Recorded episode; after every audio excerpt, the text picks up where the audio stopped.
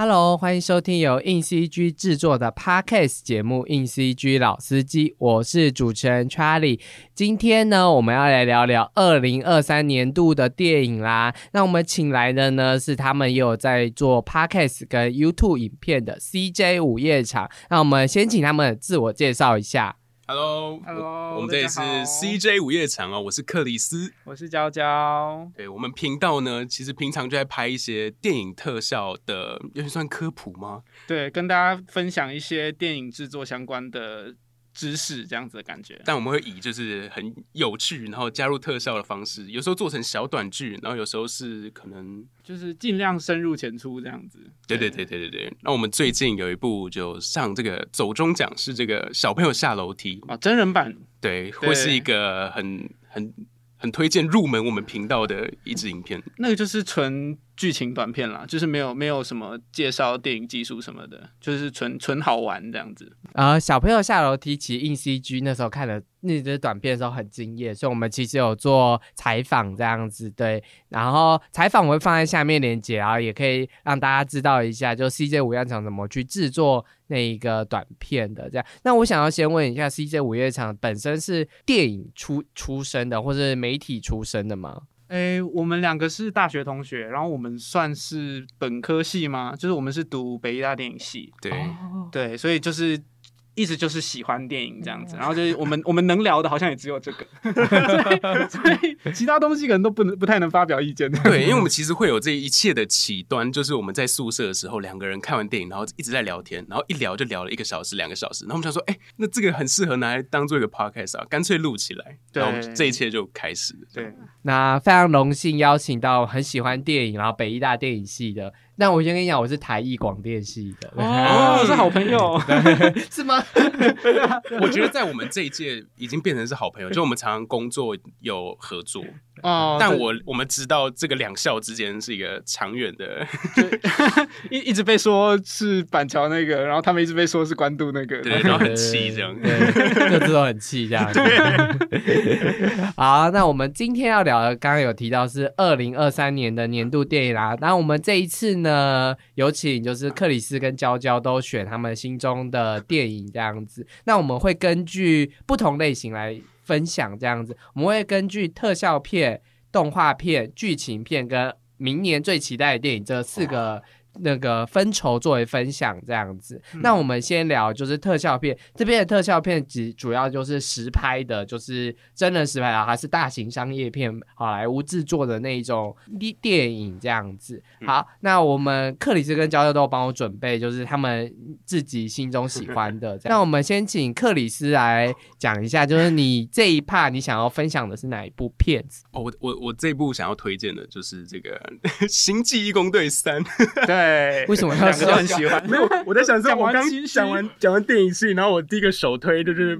就电影系的大敌人，电影系大敌人 Marvel 这样。对啊，我们两个都很爱啦，我们两个。对对对，看完今天我们推荐的片单，就会觉得我们很不不电影系对对对对对对，没事 怪胎。希望大家觉得很亲民哦。我非常推荐这个《星际工队》哦，刚好我昨天呢，就是也重新去补了一下，看了他在 Disney Plus 的这个幕后花絮，哇，在这个第三集他们真的做的超级用心。哦，对啊，他们这次在，特别是因为里面有很多半人半动物的生物，然后他们在这方面，他们用了很大量的实，很尽可能去用实体特效，对，然后去做一些现场的服装，其实有一点点复古嘛，就是以前好莱坞在做怪兽片的时候的那种质感。对我去看幕后花絮，我还看到他们有一段是帮这个主角做了一个假的身体，哦，对，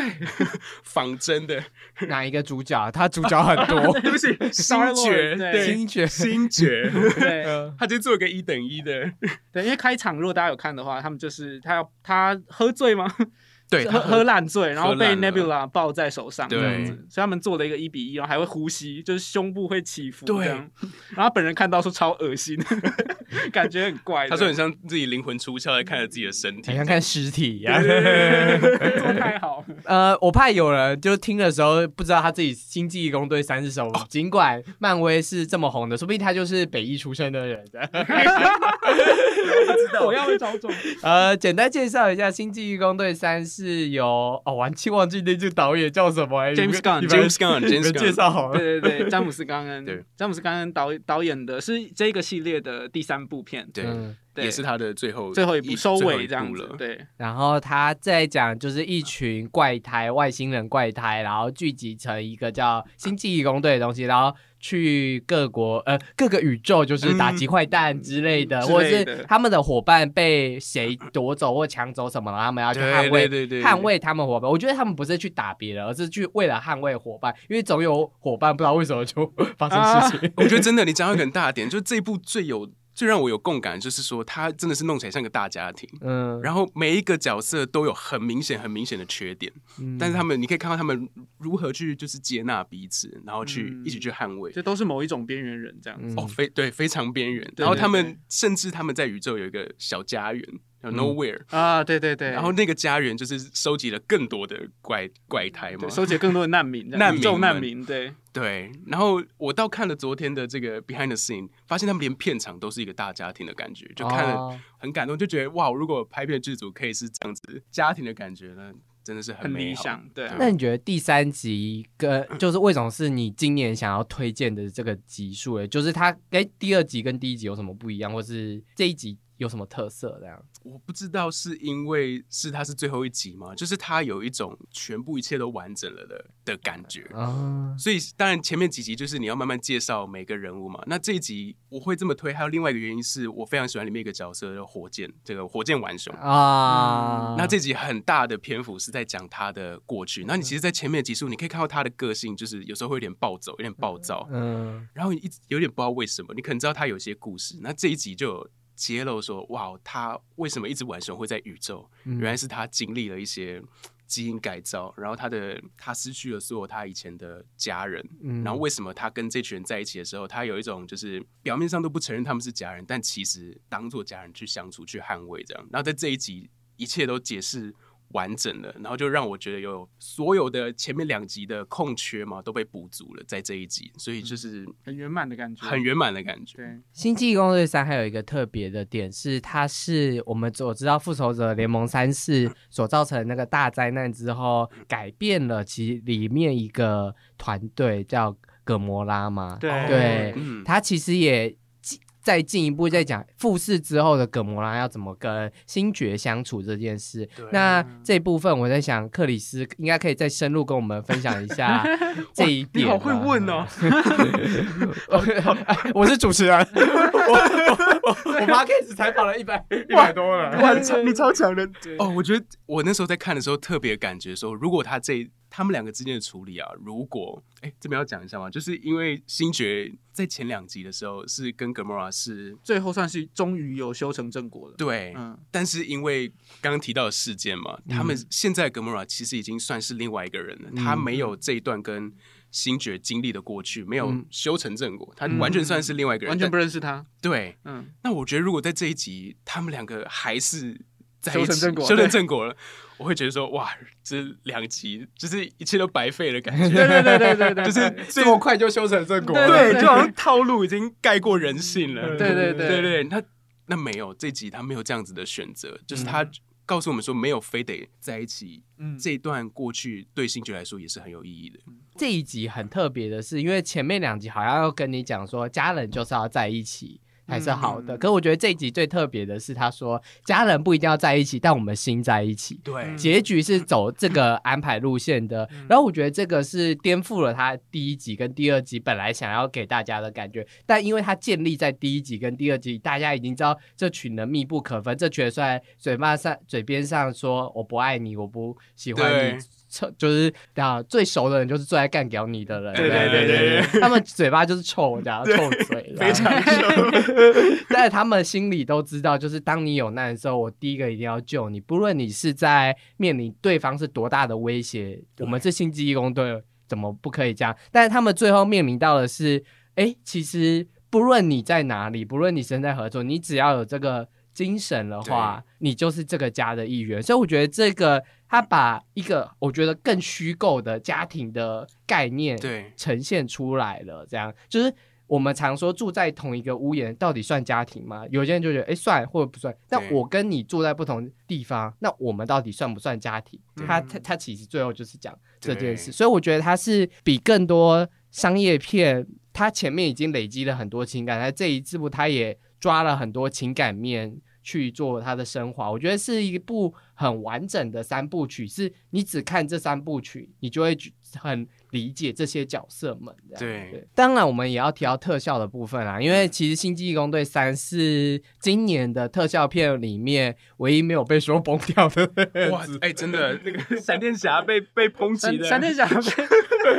哎呀哎呀，漫威前面也被抨击的，他是应该是少量子蚁人蚁人嘛，对不对对？蚁人黄蜂的特效也是。就是他少数没有被就是波及到的。嗯对对我觉得他们用的真的很聪明，就是在因为刚刚有提到他们用了很多实体特效嘛，其实，在结合这件事情，什么东西要选择比较呃用实体的现场的特效去做，什么东西要用后期的 CG 的东西去做，他们取得了一个我觉得还蛮舒服的平衡。对我我有注意到他们有讲说他们是最多特效化妆的，哦，对啊，他们好像创了一个记录，因为里面有很多很多的动物灵眼这样子，对动物人对对灵眼。他们说他们有做三个层次嘛，就第一个就是你会最近的拍到一些特写镜头的，然后就是化全妆，花三个小时、四个小时。嗯，那再来就是可能啊、不用那么久，简单的样貌，它可能在后面一点点，然后到最后是直接套面具的第三个 呃，层次做细胶面具这样，对对对站很远很远的对对对对，嗯但他们都有编排，就这一幕需要几个人，然后哪些人需要到什么程度，都有做很细的编排。嗯其实跟我们在做 CG 的角色的时候的逻辑是一样的嘛，就是你在、或者是 CG 场景的时候，你很前面的观众看得很清楚的东西，一定就是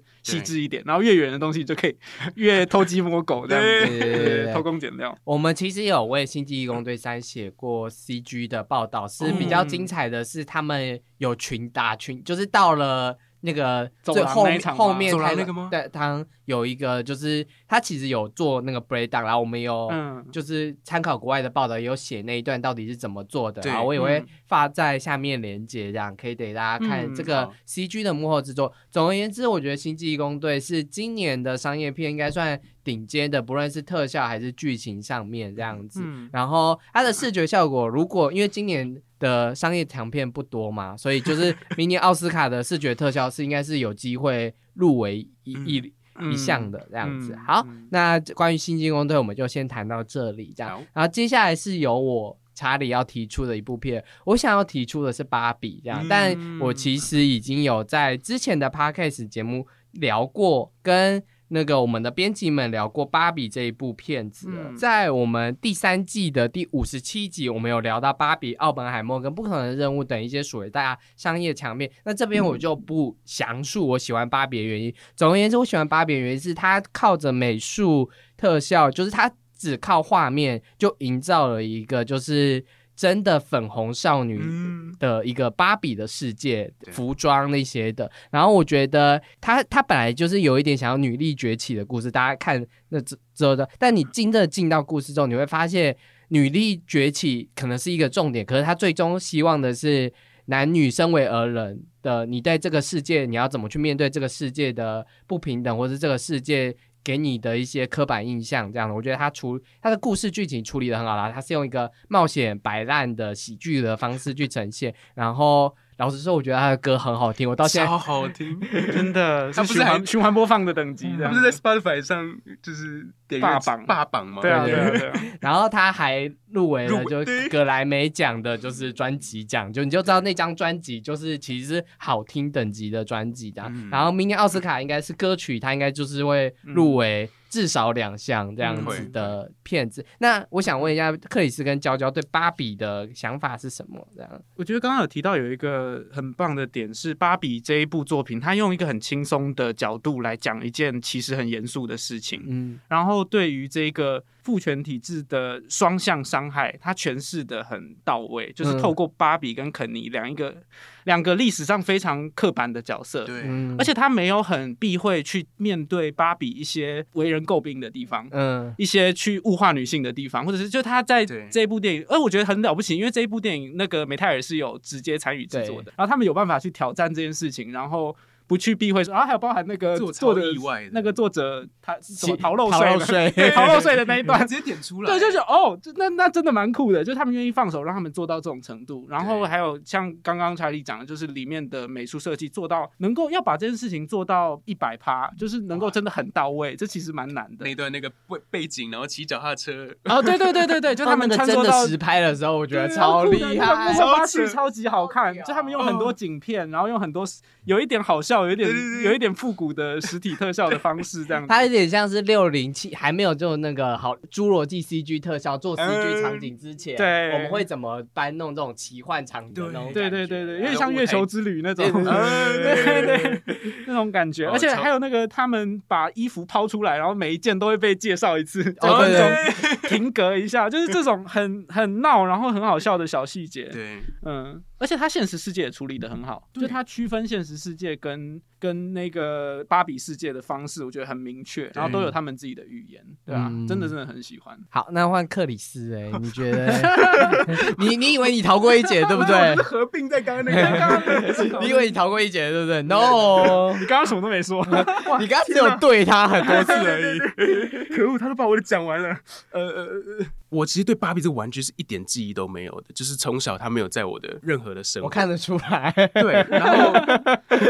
你如果喜欢芭比的话，我会吓一大跳。我甚至都不知道，我是一直到就是求学生比较后面我才知道有芭比这个。嗯，然后我对它的概念就是一开始小时候就觉得女生的玩具，嗯所以我在看这部电影的时候，我一开始是觉得说，嗯，这部我会有共鸣吗？嗯然后当我进到电影院真的去看的时候，我才发现它完全是跟就是不只是我认为玩具拍成电影，可能我一开始预设有点像乐高电影的的走向。嗯。但它确实在很多地方也蛮像乐高玩具。哦，嗯，你要这样说，对 对对。对。嗯，那到后面我发现他在讲的是女性主义这边，儿童玩具的故事本来很容易就会让人觉得像给孩童看，就会会低龄化。你会，嗯你可能会觉得这部片会低龄化什么东西，就是它会比较幼稚一点这样子。嗯但它其实没有打算这么多，虽然它是普遍级，对他但他没有打算这么多，他很明确的，我觉得他有瞄准一件事情在成人市场上面，但我觉得小孩看不懂。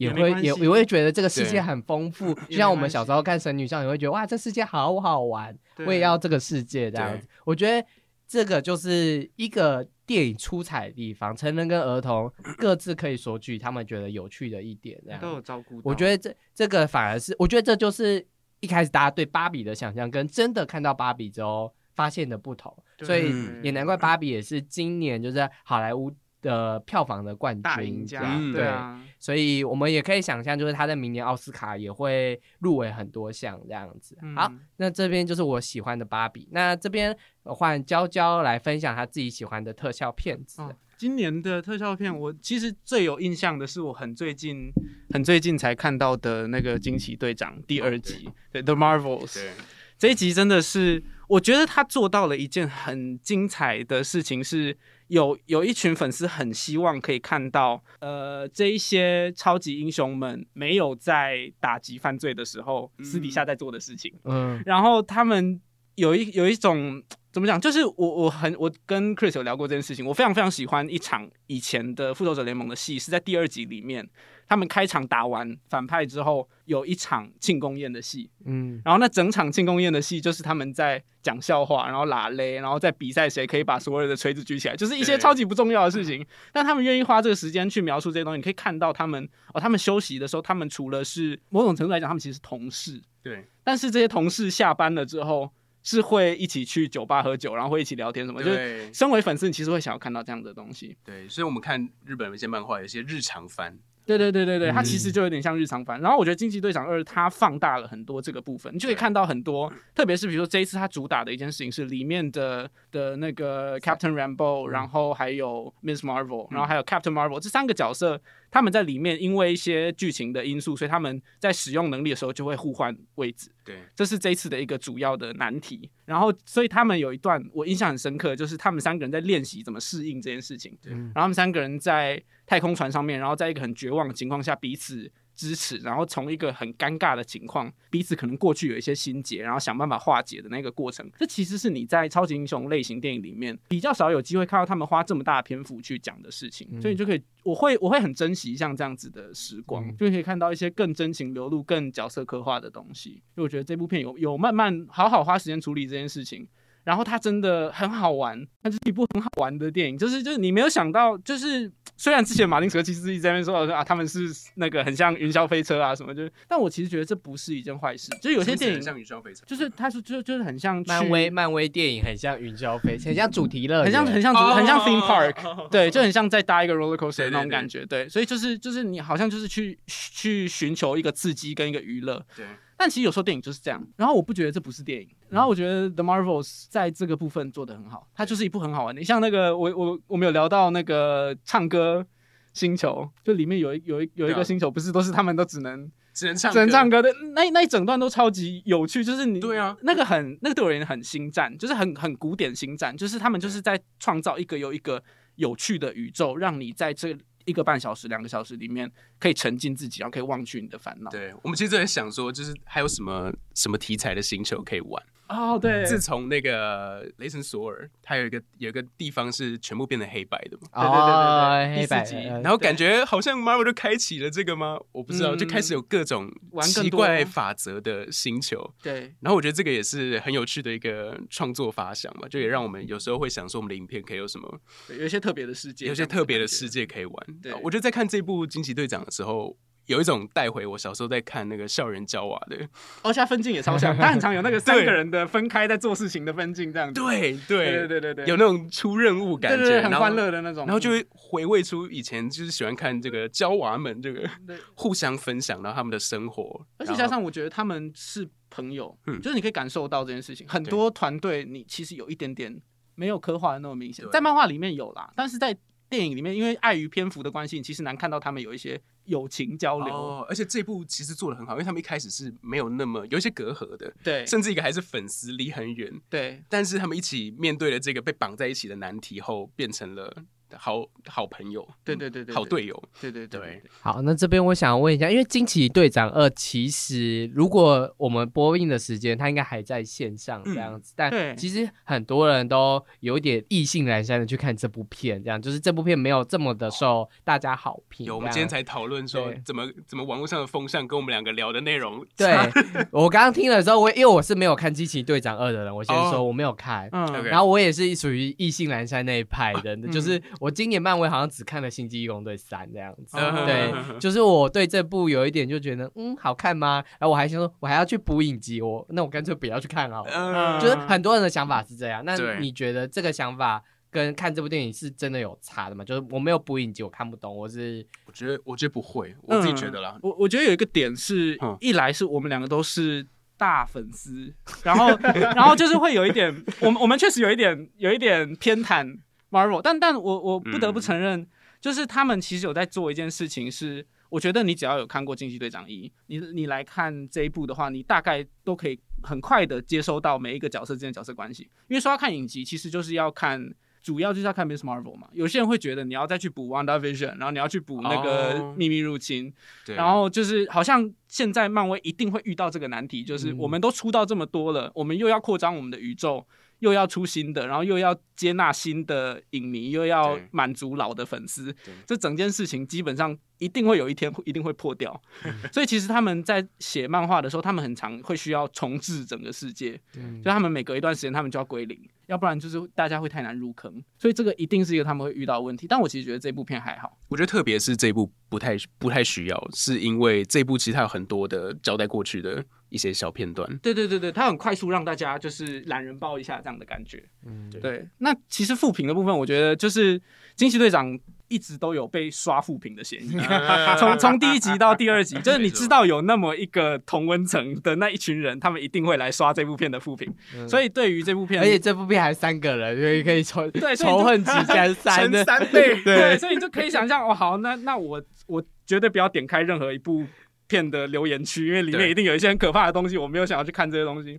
所以 Trigger warning。trigger warning，对，所以我就我就觉得本来就没有在对对就不会再特别考量这个，嗯但确实它是一部，就是你如果今天下班然后有点累，然后想要一个娱乐自己的很开心的一段时间的话，它是一部非常棒的作品我。们刚刚有聊，就是为什么会有这个。除了刚刚那点以外，还有一个是我们刚刚提到，它有点日常番的感觉。那或许有些观众会觉得说，我今天到电影院，我付了钱了，我就是要高潮迭起，对，对，又是超级英雄，所以或许会有一些期待上的落差他就。是在看到毁天灭地，对 然后对，那我觉得，但这部没有。对啊，如果你抱着你去认识惊奇队长，然后这认识这三个角色，然后认识这三个有趣的角色之间的互动关系的话，你把它当剧情片来看，而不是超级英雄电影来看，我其实觉得搞不好会更好看。呃，而且他其实讲的就是 The Marvels，他其实讲的不是队长的故事以外，他其实对要、英文片名要讲的是这个队伍。对对对对他前面要讲，所以他翻成《惊奇队长二》有一点微妙，因为对可能要讲什么惊奇义工队之类的。对对对对对，对啊团体，他是一个团队，但他被绑在一个惊奇队长二的下面，就会让大家觉得说，哎，是是以主以他为主，但又好像不是以他为主。那他的角色，我听我我看到有些评论是惊奇队长的角色有点尴尬，我就心想说，英文片叫 The Marvels，所以原名其实没有这个问题。对就是就是三个都是主角，对但我觉得可能还是因为惊奇队长是 leader 之类，所以被绑在一个上面这样子。而且我觉得这一部那个 Miss Marvel 的角色特别哦，特别喜欢。哦，真的，他在里面，因为他是一个小粉丝，其实就跟我们其实很像。观众，对，他是一个小粉丝，Marvel 的粉丝哦，在 Marvel 世界，那他见到这些这个英雄们、大英雄大英雄们，他的反应是你会很有共感。就如果你见到这些，你会觉得、嗯哇，真的是疯掉的那种感觉，然后故作镇定啊，在有很多很可爱的看到明星的这种片段在这个里面，很可爱。嗯而且演 Miss Marvel 的 Iman，他本身就是一个很重度的漫威迷，然后他就嗯从小看漫画，然后他现在就是美梦成真的感觉，真的所以其实跟电影里面剧情有很大的呼应。对而且他现在又去帮 Marvel 写漫画，然后什么，就他完全是已经从一个小粉丝变成对漫威家族的其中一个核心成员了，所以你就可以想象他的那个兴奋感有完全有穿透过大荧幕打到观众这样子，，对，很抢眼，而且其实饰演里面那个的角色其实也很可爱这样子。对讨喜超可爱。嗯，好，那我们惊奇队长二就聊到这里。那嗯接下来，因为我这边还有想要提一部商业片这样子，因为我觉得今年的特效商业片这一部有点被冷落，因为它嗯其实不能太算数特特特效商业片这样，它叫《巴比伦》啊，是查德雷。导的片子，嗯他是拉类越来越爱你的导演，这样。他这部是年初，他其实算是去年底年底年初，就是去年底想要冲奥斯卡的片子这样子，然后主角是马格罗比跟布莱德比特两个大咖这样子。但这一部他其实讲的是以前的好莱坞，大概二零年代的好莱好莱坞的故事，然后有一个男生他。主主角，然后跟女生想要在好莱坞追梦的故事。为什么我会把它放在商业片里面？是因为它资金预算其实是大预算，这样。嗯它我记得有八千万以上这样。然后因为它想要做的是一个很排场豪华的，以前好莱坞都有那种排场很豪华的派对。如果你有在看那个《Sing in the Tree》，呃 Sing in the Rain，啊，对，《Sing in the Rain》，我讲什么？Sing in the Rain》的话，你就知道以前的好莱坞就是派对啊，大型派对什么，所以那个就是要排场，那个就是要很多人，所以他们这次就有砸大钱要去做经营二零年代好莱坞这件事情，这样。呃，我觉得他在台湾也比较备受冷落，是因为他其实。剧情真的很多，因为它主要就是讲一个追梦 story 的故事，可是他的追梦又不是励志热血的追梦故事，嗯。其实有一点惨淡，然后有一点，因为二零年代的好莱坞很奢靡，然后有大妈什么的，就你很嗯。容易陷入在一个我们常说演艺圈的欲望、演艺圈的黑洞之中这样子。嗯现在也很常知道，就是很多长 长辈要说，哎、你要进演艺圈，你要小心一点，小心啊，很黑哦，水很深对哦。对对对，我们以 前在台湾的那个也会知道说，台湾以前有什么黑道、什么黑白两道都会深入演艺圈。其实二零年代的那时候，其实也是这个状况，更复杂这样所以他其实在讨论的是那个时代的电电影圈的崩溃跟兴隆，但他其实另一个层面也是在回顾，就是电影圈经过了二零年代，经过了这么多年，他还是在崇尚。为什么人们想要加入电影圈这件事情？嗯就为什么这两个主角明明知道电影圈这么崩坏、奢华的派对，但为什么人们还是需要电影？他们还是梦想成为演员这件事，有钱那很多地方都可以赚钱。那为什么是电影这件事？我觉得这部片也给了一个，我觉得很明确、很直接。大家会说很俗烂，但我觉得是 确实，谁没有看，谁没有因为看电影而掉泪？嗯，对，所以我就觉得这个这很这很明明确，他们为什么追梦，就是因为他们看了电影，喜欢电影，喜欢某一个角色，因为那个角色而感动，好像自己内心深处有所共鸣而被触动到。所以我觉得这一部大家常常说他的 slogan 是给电影的一封情书。对对对对对。确实没错，就是他的立场就是这样。不论你进入，你看那个大环境这么不好，你这个人这么崩坏，你又吸毒叭叭叭之类的，但你为什么最后还是？往这条路走，嗯为什么死不放弃这条路？因为电影就是一个很美好的事情，这样，所以他其实有点想要重温这件事情。然后这个核心我很喜欢，因为我觉得，我觉得身为喜欢电影的人都不会不被这个东西打动，除非你就是一个恨电影的东西，没有啊，就是就是，或是你没有这么多的情感在这方面。因为然后他的故事也算散乱，就是他不算。核心聚焦在 A 或 B 上面，它其实 A、B 像布莱德比特、马格罗比跟男主角的故事，它都是穿梭进行的，它不会有一个主线，所以你在剧情的时候，你很难找到一个主线去跟这样子，你会一直在这三个角色来回，然后在这三角色去思考啊他们为什么而崩坏这样子。但我觉得它的编排那些人多的编排，它怎么？导演怎么把这个角色从这些人多地方引进突出？三个角色的主角的表演都魅力无穷，尤其我觉得马格罗比在巴比伦的表演，甚至我觉得比他在芭比的表演更精彩，因为我觉得那个角色很复杂又很崩溃，又需要很多很容易哭的戏。他有一秒就是他为了要证明自己。的演技一秒要掉泪这件事情，我觉得这这就是他在戏里证明演技。我觉得在 我们在芭比的这里也证明了，就是马格罗比奇就是一个其实蛮厉害的演员，他可以塑形任何角色，而且我觉得他在这里面的幅度跨跨越的演出幅度是三个角色里面我觉得最吃重。嗯，对，就是他扛，其实有点像扛了整部片的最重要的。情绪担当这样子，就是大家如果要有一个角色是要共鸣的话，就是马格罗比这个角色这样。我觉得整体就是因为我我可能有点喜欢这个导演，他在那可能是可能是我近期好莱坞导演最喜欢的一个，所以我看完之后就会觉得很好看，还是超级好看。为什么大家不觉得好看？就我我身边也有喜欢电影的朋友，也不觉得是这部好看。我就心想，哦，你怎么了？发生什么事情啊？反正你们有看这部吗？我还没看，所以我听完你讲，我很我现在很想去看。嗯，我有看，那时候是去电影院看的，但我也是。我可能也会加入你的 朋友圈电影，但没有。但 但我必须说，那个达达米安也是我头几个喜欢的，就是就是非常非常喜欢的导演。嗯，然后我我觉得我不喜欢一点，有可能是因为这一部片有很多很多他过去的作品的影子。嗯，然后我会有一点觉得，就是就是他有一点在回顾自己的东西，但是整体有很多很多打动到我的点，就像你刚刚讲，而且就是。刚刚你有提到那个《万花西村》这部这部片，这部片其实有点像黑暗版的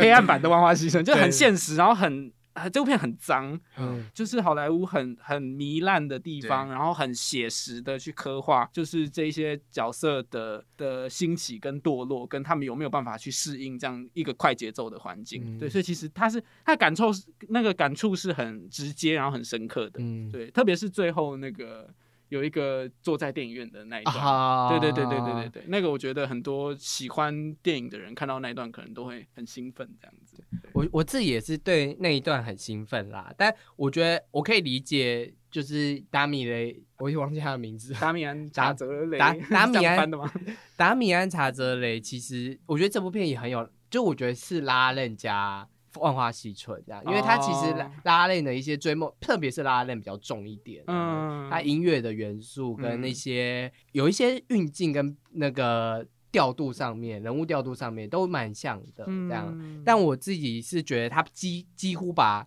拉链那时候还没有这么庞大的资源，没有办法把这种东西做到一个更奢华、更极致的部分。可是我觉得他在这一步把这些事情都。做到，因为他已经有资源，他想干嘛就干嘛。有，对，所以他真的就是要干嘛就干嘛。对对对对对对对对。所以我觉得我推到一个极致的状态是我很喜欢的。那巴比伦我们就讨论到此，那我们接下来就聊我们的年度剧情片这样子。好，刚刚讲的特效商业片就是比较大制作，剧情片就是。不用特效大制作也没问题这样子，然后也可以是世界各国的片子都包含这样，它会剧情比较重一点这样，但是它也是真人拍的这样子。好，那我这边我先推荐一个分享的是。最美人，它是法国的冯斯瓦欧龙执导的片子，这样子，然后它是今年金马影展放映的，它应该不会再做院线放映，所以就是我们等串流再放。然后它在今年金马影展一直都有进观众票选前二十这样子，然后它放六场都一直在榜上，就跟可怜的东西一样，对，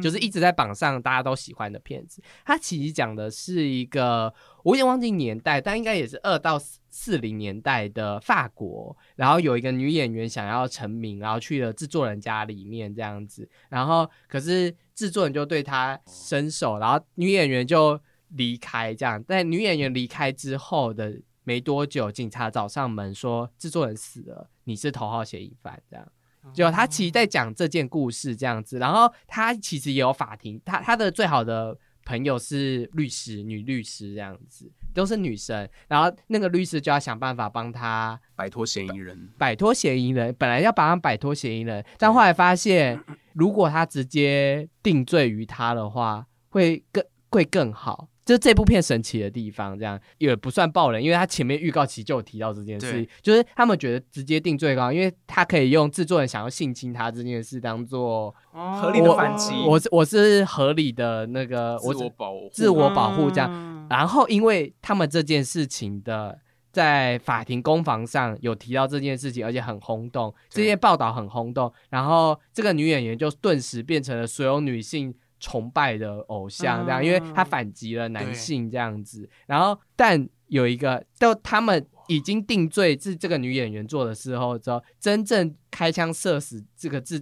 制作人另外一个女演员，突然找上原本的那个女演，那那那个女演员也已经变成有名的人了，就她变成有名的人，然后那个原本的人就找来她说，其实是我干的，那我想要去跟。警方说：“我想要自首这件事，你要不要赔偿我？”所以这一部片其实，其实它是一个 Me Too 时代的故事，这样就是我们男生、女生被男生性侵了，然后可是我合理犯罪这这件事情，它是 Me Too 时代的一个预言。它其实在架，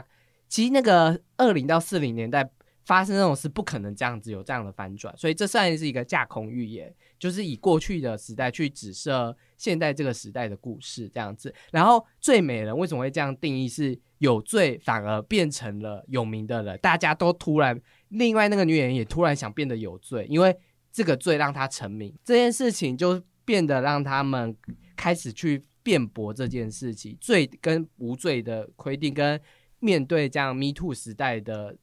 的这样，我们要怎么做指控？我们要怎么提出我们的证据？那男性，我觉得这部片最有趣的是，因为它是古古古代嘛，所以它装扮都很华丽。对，它的表演调度就是用很非常浮夸的喜剧来做。就你刚刚我们刚刚听完是一个很严肃的剧，对啊，它是一个喜剧，它会让你一直大笑，因为它会一直翻转你对这个时代的想法。就是你本来以为他们不应该被定罪，但他们想要被定罪，他们有很多。强调父权滑稽之处的那种地方很好笑，对，就看泰坦厅的时候是全场大爆笑的那一种，就是你很难想象一个讲 Me Too 的议题居然这么好笑。对，指控那个女演员的另外那个真实的凶手是伊莎贝与培演的，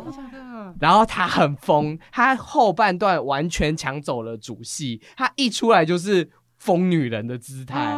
然后整部戏后半段都被伊莎贝雨培抢走光芒，因为她一抬头一一失足，你就觉得很合理，你就觉得她就是真的想要被定罪，因为她是个疯女人这样子。天哪，天超好看的！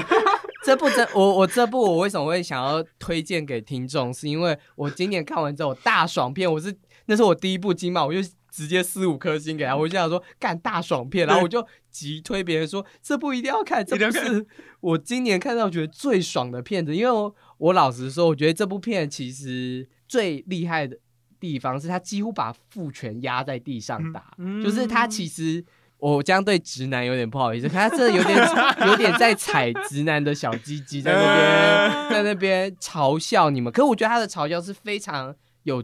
有意思的嘲笑，不是低俗下流的嘲笑这样子。然后我自己是觉得他把议题弄得，我觉得他跟芭比是异曲同工之妙，但我觉得芭比比较温和一点，最美人比较犀利又比较直接一点。对，芭比很温柔。对，最美人犀利很多这样。然后我自嗯己觉得。然后虽然他们是女生装扮着就是古世界的装，但我一直莫名觉得很像 drag queen，不好意思，嗯，因为那个妆很艳，这样吗？妆很浮夸，哦然后他们的表演就很浮夸这样，哦，天哪，听起来超赞的。而且他们肢体动作都会很大的，你就会觉呃得，哎，你像 drag queen，而且，好，你们等一下看，等一下去查剧照，哦。这个剧照你们看完会觉得，哦，妆有没有很浓？好喜欢哦，我觉得 drag queen 两个字，我觉得超贴切，因为你还有连超疯，连伊莎贝雨培都长那个样子，这样。嗯，他在里面很疯，我很喜欢这样。看，那接下来我们请娇娇来推荐她想要推荐的一部，这样。好耶！我我今年选了，我先讲第一个吗？嗯，这一部是也是我当初院线一直想看，然后那时候没有办法去看，所以我后来在 Disney Plus 上面补，是那个小行星城，然后是魏三德森的算是最新的长片作品，他最近又拍了几个短片嘛然后。在 Netflix 上面可以对对对对对，然后小行星城它。我我觉得很有趣的一个地方是，魏三德森他的口味很重，就他的风格太强烈，然哦后就是我其实觉得我我有我还有一点没有理清这件事情，因为刚刚我们在讲巴比伦的时候，我说我觉得那个达米安他有一点在在玩他以前的东西，但魏三德森一直都在玩 他以前，他永远都是长那个样子，但不知道为什么我每一次都会都会都会吃的很开心，这样我在想会不会是他风格就是已经到一个极致嘛？也是有可能，就已经变成就他自己也不觉得那个是风格。嗯，就他，他觉得那个是他之前有在讲，因为前阵子那个抖音上面不是有一大堆在模仿他的 影短影音吗？然后他他不是有点气吗？就是他他觉得那个不是，就那个东西太表面了，对就他觉得这个就是他整个人做做影片、做电影，他一定会做出来的东西这样子。对，然后我觉得在小行星城里面，其实可以感受到。哦，原来这个就是他讲故事的方式，然后你会多看到一些可能，比如说在我我其实之前都会有一点没礼貌的觉得，可能对法西特会说，我会觉得就好像这样就是他的全部了。但你看到小行星城市，你就觉得哦，没有，他其实还有招，然后他其实还有很多想讲的故事，还有很多值得。被拍出来的故事内容，然后他还有很多他可以去诠释的方式，因为他很擅长剧中剧中剧中剧中剧，对，然后你会你会一直觉得，我现在在看全面启动吗？就是没有这么多层，就是还没有这么多层，还没有这么好像只有三层。对，但但小行星城他就有一种就是啊，他最近的那个亨利修格也是，就是嗯他讲到一件事情，然后他就去演那件事情，然后那里面的人又讲到另一件事情，然后他又去演那件事情，对，你就觉得，哎、我们现在就是在哪里了？对，我们现在哪里？但但到一个程度之后，你就会很放心的把自己放手交给魏三德森，啊然后让他去好好的讲故事。我想要那个回应你一下，就是为什么你会觉得魏斯安德森一直在用过去的东西，但总是有新把戏？是呃，我们常提到魏斯安德森，就提到至中嘛，提到他的美术场景是比较低饱和色彩的那一种感觉，嗯这样子，对对对然后他的人物表演是比较没那么浮夸的表演，是比较我我我。我我其实很常跟我朋友说，他的表演就是定格动画表演、啊。对对对，他就拿真人在这个 这个动画，对对对对，真真的真的真的。我每次都跟我朋友说，他就是在做定格动画，找找一群大明星来做定格动画表演，真的根本不需要史嘉蕾·乔安森这个角色也可以成立，好不好？他随便找一个女安我都可以。好，我们先不要，但我觉得魏三德森之所以就是他为什么同一个风格可以玩那么多遍，是他每一部片的叙事其实有点态态度上不一样。我们讲他最熟的三部片，欢迎来到布达佩斯饭嗯饭店》跟。法兰西特派周报跟小行星城，欢迎来到布达佩斯饭店比较传统的讲传记的电影，或者传统讲一个事件的电影，你就会发现他就一直在推展某一个事件的故事，然后都是聚集在布达佩斯大饭店的一个比较迷人的犯罪的东西，这样、嗯就是很传统的犯罪片会讲的事情，然后用他的风格去演绎。对，然后他就把这个传统做得很好。然后法兰西斯特派周报已经不是传统，它就是一张报纸杂志，它是一个副刊，所以它福音 了。副刊的形式是什么？副刊的形式是要有前言，然后一章一章讲，所以他就是要一章一章的讲这件事情。嗯然后到了最后还给你一个动画来表表示那种四格 四格漫画的有趣感。所以同样的两部片，为什么我们会觉得，哎，他也是在用以前的东西，但他的叙事态度就不一样了。小行星城又更不一样，因为它是剧中剧。嗯，然后它又是一个外星人的讲外星人讲那个时间的故事，这样，所以它其实藏了很多一个事件的东西，可是又又要包含剧中剧，然后我们又要致敬那个电视对于现代世界的看法，所以他的叙事态度又不一样，他的想法又不一样，然后以及他想要做的表演又更平。你可以从布达佩斯饭饭店的几个角色的眼泪知道，他没有要这么平的表演，对，可是你从法兰西斯特派周报跟小行星城后发现，其实他越越来越追求更扁平的表演。到小行星城，我们到史嘉蕾·焦翰森的眼泪可以发现，其实已经跟前面的眼泪不一样，他已经嗯。在追求一种更急速、马上掉眼泪，可是他却不是撞撞观众心中，他的。态度是，这是我需要一个眼泪的那种表演，这样子，所以他的叙事态度每一随着每一部电影，它都有不同的变化，这样，所以你才会觉得它即使都是用同一个风格，但它一直有在变化。但巴比伦是很明显的没有在变 变化，没有，但它推到极致。对对对对对，还是要捍，卫一下。对对对，还是要捍卫我我捍卫一下，对对对它虽然没有变化，但推到极致就是一种变化了，对就是一种就是一种能力了。好，你继续，你们继续分享小行星城这样我。我现在还在冲击刚刚 Charlie 说那个他就是在拍真人的逐格动画这件事情，因为真的是，而且越想越合理，真的就是所有的一切。我之前看到有一个影片分析，他在讲他在讲法兰西特派周报里面的对话的剪辑，嗯，然后他的。就是他说，魏三德森的对称已经不是只有画面上的对称，对。他连那个对话的 对话的对称，至秒至帧，就他连几帧的那个对称都是安排的妥妥帖帖的这样子，就是他已经到这种程度，然后就觉得哦，那真的就是我们在做动画的时候的东西，就是一帧一帧啊，而且在那个小行星城，你真的会感觉到这件事情，里面甚至有。诶这样算暴雷吗？里面甚至有一点逐格动画。对啊对啊对啊，对对对对对对对。不算暴雷啊。嗯，但我们也可以暴雷啊！啊，对对啊，我们前面都爆这么多雷，爆你怎么雷怎么你现在你现在突然突然查，防雷线会很乱的。对对对对对，好，呃，小行小行星城的故事其实是在讲，呃，跟奥本海默那个周期有关，啊，有一点像，对，就是他那个时代是，诶，应该是二战结束后。冷战冷战时期，但是他们还在进行核武训练。他们到了中部的西部小镇，然后却意外发现，就是有神秘东西降临，这样，然后他们嗯一群人就因为这个神秘东西降临，被困在那里，嗯然后发生了各种怪异有趣的事情，这样嗯子。对，然后这部戏我们刚刚一直讲剧中剧，是因为这我们刚刚讲的这件事情，它就是一个剧，他在前面会跟你讲说。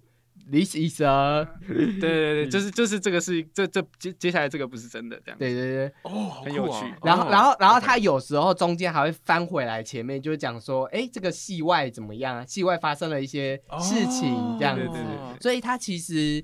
模糊了蛮多，所以我才会说，我才会说，他其实除了里面要讲的那个外星人的故事，他其实本质上还在谈论戏剧本身到底是什么。嗯所以他用的他的形式去谈论戏剧到底是什么，这就跟报纸到底是什么是一样的道理一样。那就跟他以前的东西都是不一样的事情，所以他一直在变化他的想法，在他的戏剧当中这样。但其实《小行星城》算评价蛮两极的片子，至少在我朋友圈，喜欢的很喜欢，很反感很反感。哦就是有些人还是对于他冷冰冰、越来越冷冰冰的表演嗯吃不太下，这样就是嗯其实嗯我觉得看故事，甚至有人觉得这种太冷冰的表演到中后段会疲乏到我就想睡觉了。哦，这是一个算双面刃啦，对对对，因为因为我其实觉得他把那个表演的情绪张力都褪去了之后，他其实可以，就是我不知道这是一种解构还是，但他就是把所有的其他的影响都拿掉了之后，你其实可以更直接的看到这一个文本本身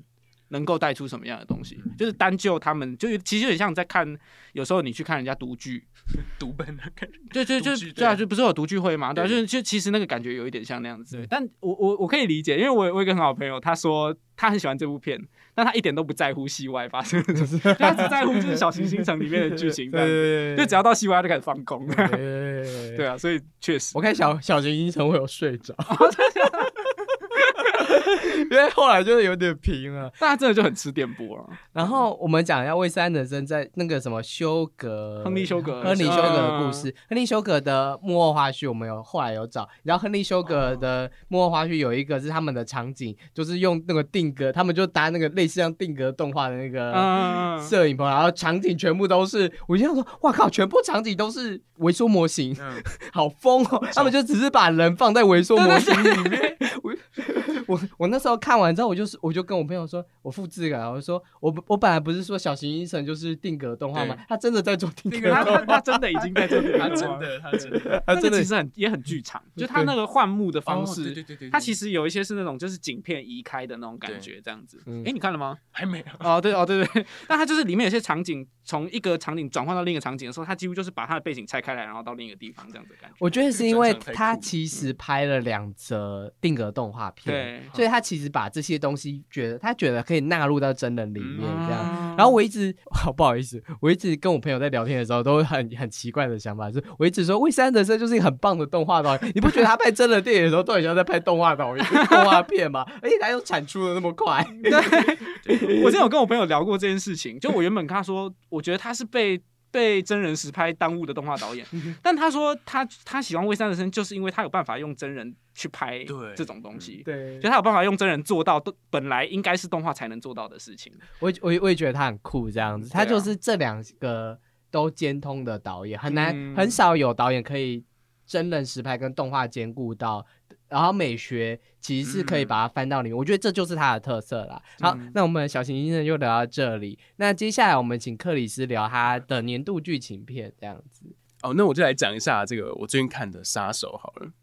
他是谁导的，谁演的，这样子。好，他是这个大卫芬奇导的，然后演员是法沙，法沙对，麦克法斯宾达，麦克法斯宾达。对啊这这部我一开始看看到杀手，我就想说他是不是就是很传统的那种谍报的那种，特务片吗？杰森鲍恩那种。嗯，杰森鲍恩，那你知道大卫芬奇不肯做这种事？对，所以就勾起有了我的兴趣。然后我就开始看后发现，哇，他其实是非常，我觉得很难得，真的注重在一个杀手的心理本身。因为这个剧情就是一开始他想要狙，他要狙击一个目标重要人物，但他失误了。然后你可以在过程中一直听到这个杀手他在执行任务的时候，他心中在想什么，他要顾及他的心跳，然后他告诉自己要照着计划走。然后，但是他第一次的任务却失败了。那在失败之后，他的心理又是什么？他怎么面对他一个从来没有失败过的杀手？他第一次失败后，他的反应是什么？他心里是什么？他接下来该怎么做？然后接下去，他开始要逃脱，他开始面对自己的组织，嗯，然后要他不断的去遇到一个又一个的目标的感觉，有一种很冷静的想要一件一件事情去处理掉，但是在电影里面的某些时刻，你就觉得他情绪好像要出来了。哦，然后我觉得得他把那个又再拉回来，然后没有，我就是要完成我的任务，然后继续执行下去。然后他中间不断的说服自己，我就是要很残酷的，甚至有几拍我以为电影要反转了。真的，特别是那一幕，他跟那个那个那个师突然忘记 Tilda Swinton，Taylor Swinton，对对对，Taylor Swinton，我很喜欢，我很喜欢古一法师谁？谁？这这是一个那个漫威迷最失礼的一瞬间。不是不是漫威迷最失礼一瞬间，漫威迷这样不失礼，是北艺迷北最艺迷最失礼，北艺最大家他甚至是我们非常非常喜欢的演员。大家听到这边就知道我非常不北意了，就是非常哎那个古一法师，那个古一法师，对对吧？你你也漫威迷，很不很不会讲的。好，我尽力，我尽力。嗯对对，Taylor Swinton 他那那一段他那一段我，也是。你感觉到他已经要勾起来了，因为 Taylor Swinton 跟他说，就是你的那次失误，真的只是一个失误吗？还是其实你心里已经，你或许已经有点可能厌倦这种生活，或者什么，就那个可能是你主观，呃，你的心情去影响你的操作，嗯，你感觉到他的情绪已经开始被勾出来，你甚至觉得就是那边要反转了，像你讲的，对，但没有，但没有。对，哦，这对样大我我我本来以为那一场戏会是结尾对，我甚至忘了他后面还有事情要做，然后因为那一场那一场角力实在太精彩了，就是他们在餐桌，然后其实你可以看得出来，Tilda Swinton 那个角色，他非常努力的要求生，但是他又要很从容对的那个过程，就是我我觉得一个厉害的导演。最厉害的地方是你能够看他只是拍两个人在讲话，然后一点都不无聊，然后非常紧张刺激，然后 David Fincher 完全可以做到这件事情。对对对对所以他其实就是一个非典型的杀的特务片的感觉，嗯这样、就是他没有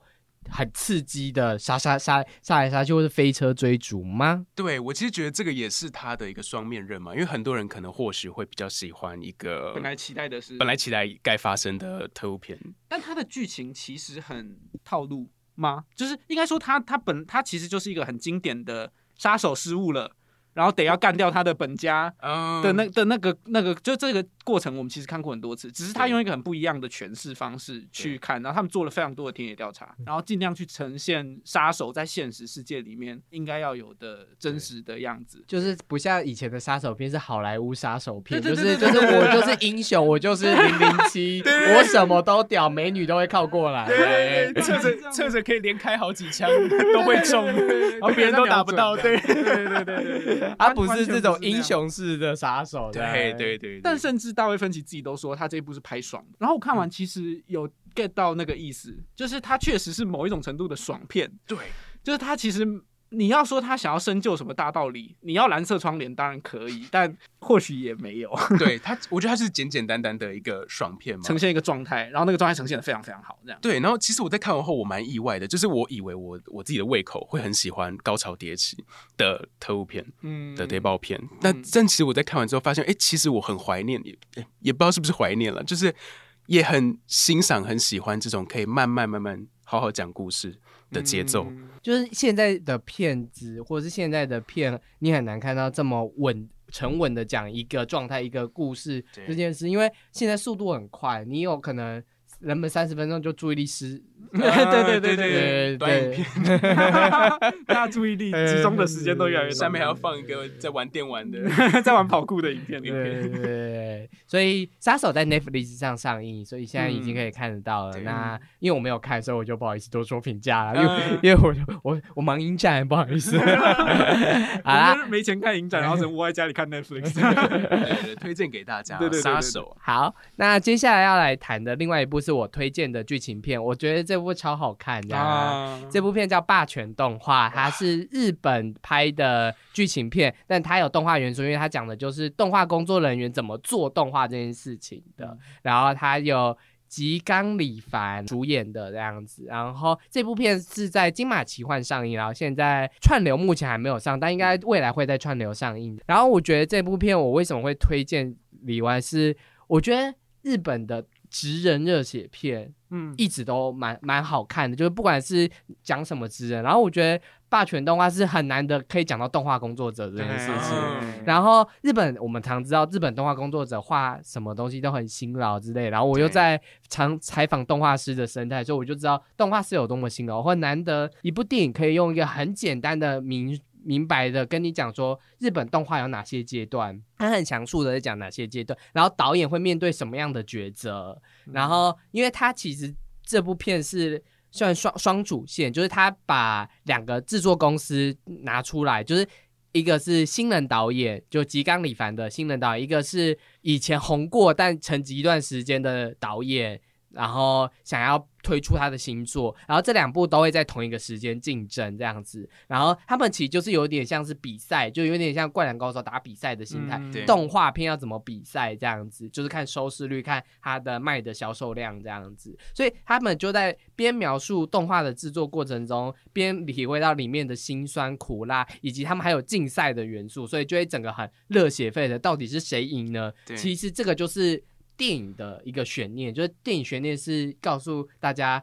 哎，到底谁赢？但其实谁赢谁输不重要，他们在这个中间有没有实现坚持他们的创作这件事情，我觉得很可贵。然后 Production IG 在里面的动画制作，就是它呈现了两种不太一样的嗯动画风格的动画，但很我觉得都很像日本典型会做的的对对对那种对对东西，这样就是一个就是。机器人嘛，对对对对日本超爱然后一个就魔法少女嘛，日本对就也超爱这种东西。对对对，我觉得他把一些典型的东西都做得很好，这样，然后嗯。我就是受不了这种热血，然后最后 最后有坚持成功，然后终于就是经过一切万难，这种东西终于可以出来了，这种感觉，然后感谢整个团队，我都觉得哦，这一幕都太美好了，所以我很喜欢霸权动画这样。我觉得里面有一段真的特别美好，就是从一开始他有一个声优是一呃请他来，是因为他是有人气，嗯而不是有实力。偶像对，然后他嗯在一开始有点就是很生气这件事情，然后有点把他逼哭了，对然后开始想说哇。就是他在公司受到打压，然后结果出气在自己的那个 声优上面。但其实我换一个角度想，如果我今天像他一样，我好不容易拼到，我终于有导机会导我的作品了，结果你公司安排我的主角是一个就是偶像。哦，对我可能也会有点有点气这样子，但你可以看到到后面，就是这个他跟偶这个偶像有一点互相去理解，然后发现哎，诶这个偶像也是很深爱他，很喜欢他这个作品。或是他很努力的想要把这个工作做到好因。为确实在日本的环境底下，就是偶像背负着一个几乎是一个原罪的感觉，嗯就是就是嗯人家都说你就是个偶像，对，就是做好，就是其实所以其实他，我觉得他对于这样子的现况给予一个比较有一点点童话，有一点点理想，但很温柔的一个诠释，对，就是就是希望大家也可以去理解这样的人。也有很多很想努力，然后很想变好的，对，就是他，就是就是这些一直被说哦，你就只是个偶像，就只是对就只是很有永远没人气办法对对对对对，成就什么那种感觉。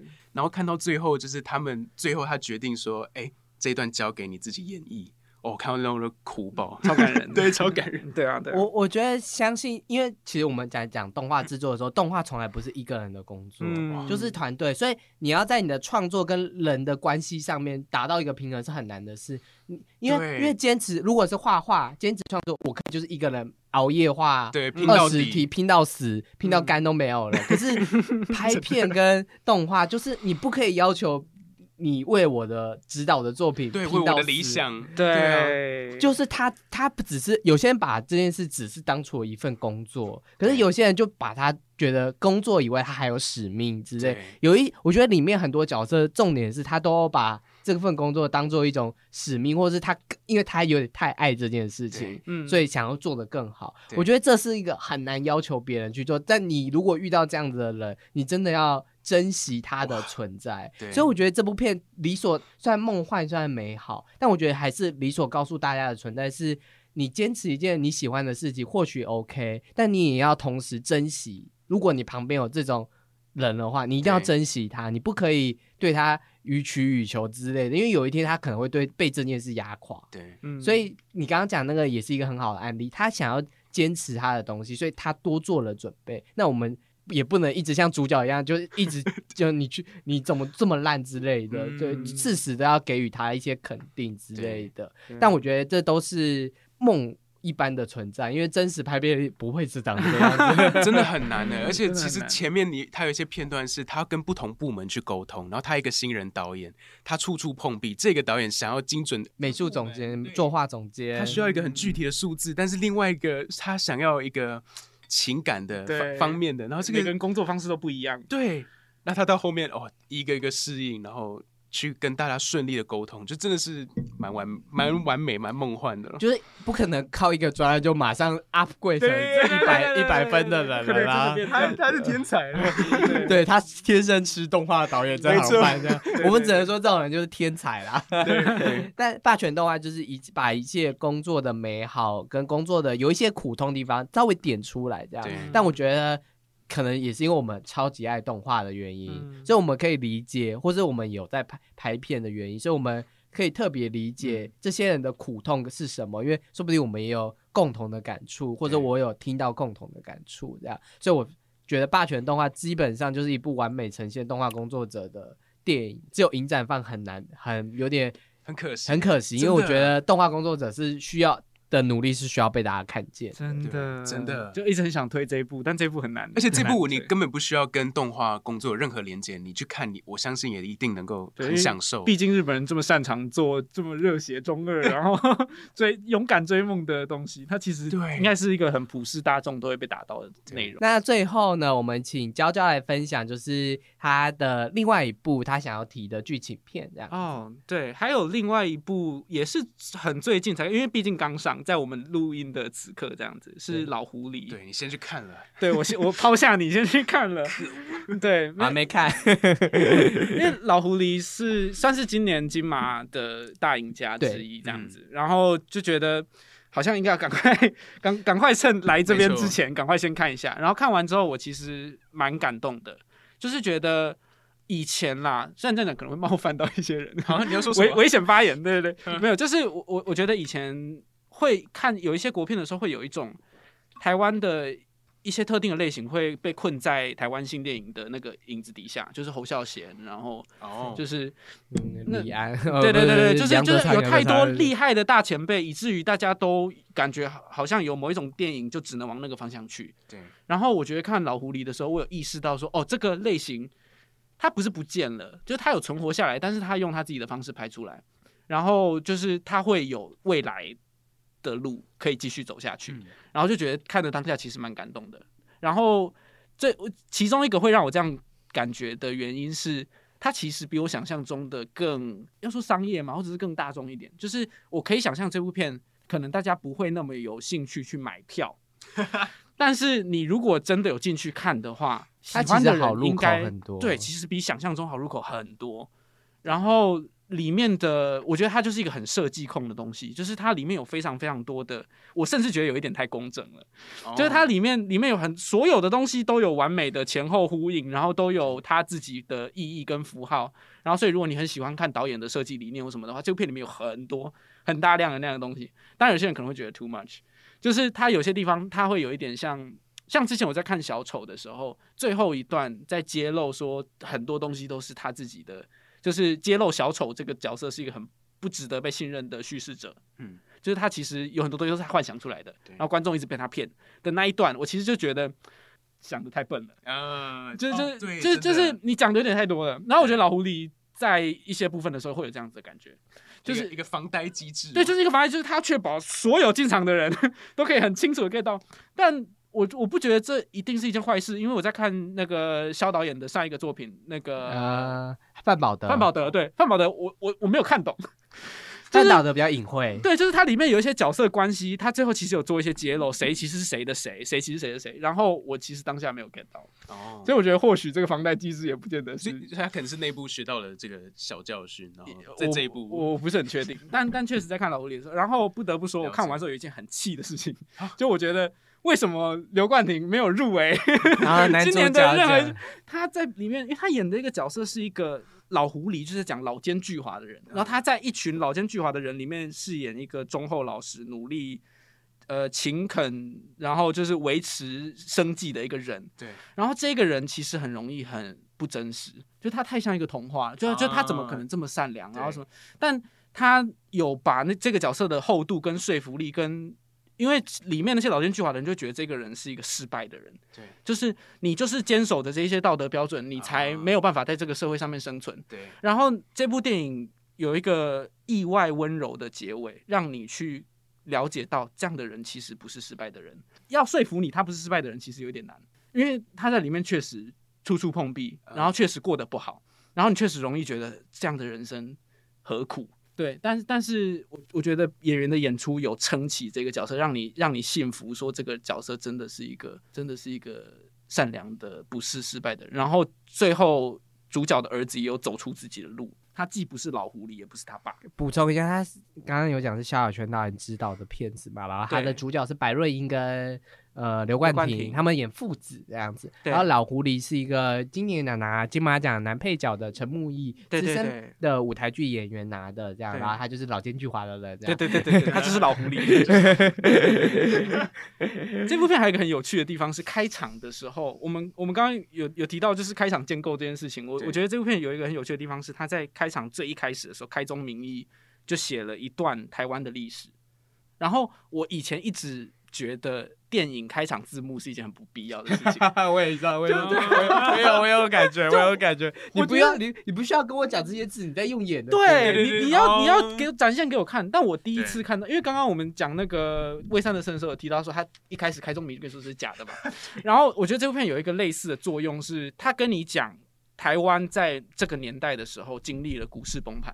他就给你这个资讯而已。然后接下来你在看这部片的时候，你就你心里就一直在忐忑这件事。